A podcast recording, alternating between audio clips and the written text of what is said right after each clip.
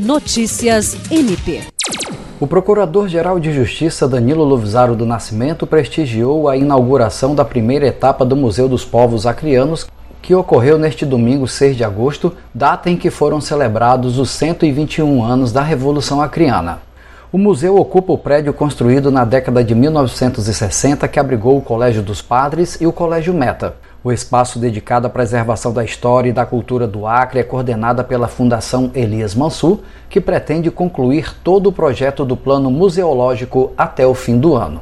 Durante toda a semana de inauguração, serão realizadas no local apresentações artísticas e culturais, incluindo a exibição de documentários, filmes, palestras, shows musicais e peças teatrais. Jean Oliveira, para a Agência de Notícias do Ministério Público do Estado do Acre.